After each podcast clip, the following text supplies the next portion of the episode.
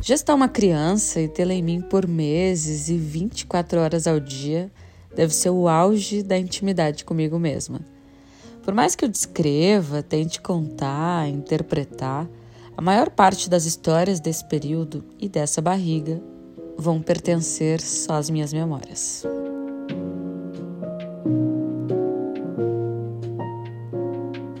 Hello, Bianca Molina por aqui em mais um dia de Grávida Freelancer.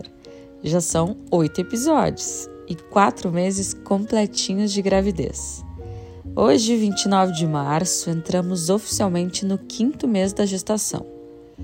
Isso depois de bastante matemática, porque parece que nesse processo todo, nem entender a contagem das semanas para determinar o tempo é fácil, viu? Primeiro que a gente conta por semana, não por mês certinho, a cada 30 dias. Segundo, porque tem uma imensidão de variedades de tabelas diferentes de contagem. Aí já viu como fica a cabeça da mãe de primeira viagem, né?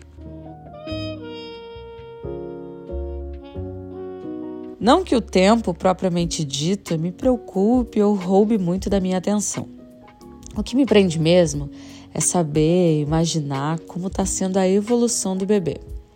Gosto de pensar no tempo de gestação para ver, ah, agora ele tem o tamanho de uma batata doce. E é isso, viu? Não é mais o abacatinho. Ah, agora ele já nos ouve.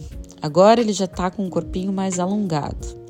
Enfim, me divirto com a minha imaginação e as minhas pesquisas aleatórias.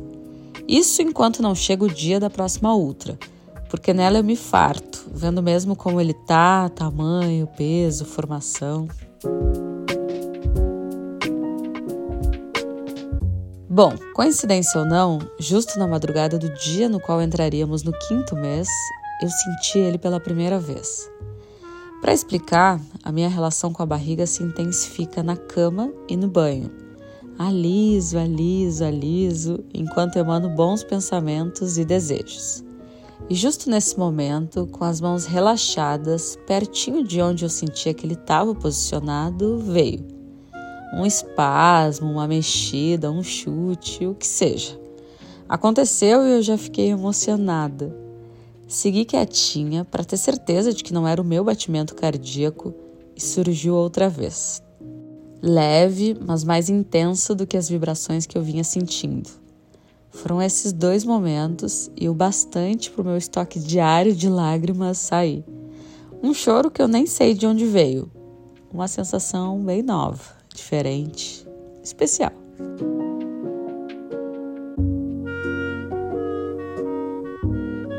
Pensei em chamar o Rafa na hora, que já dormia do meu lado profundamente, mas na dúvida se fazia sentido, se ia ter mais mexido ou não, fiquei ali, paradinha, com as mãos na barriga.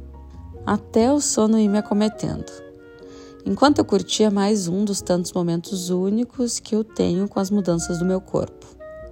E pensei: bom, ele vai mexer muito ainda para o pai brincar e se emocionar. Por agora, me resta aproveitar e registrar na memória cada susto e descoberta dessa magia que é ter alguém crescendo dentro de mim.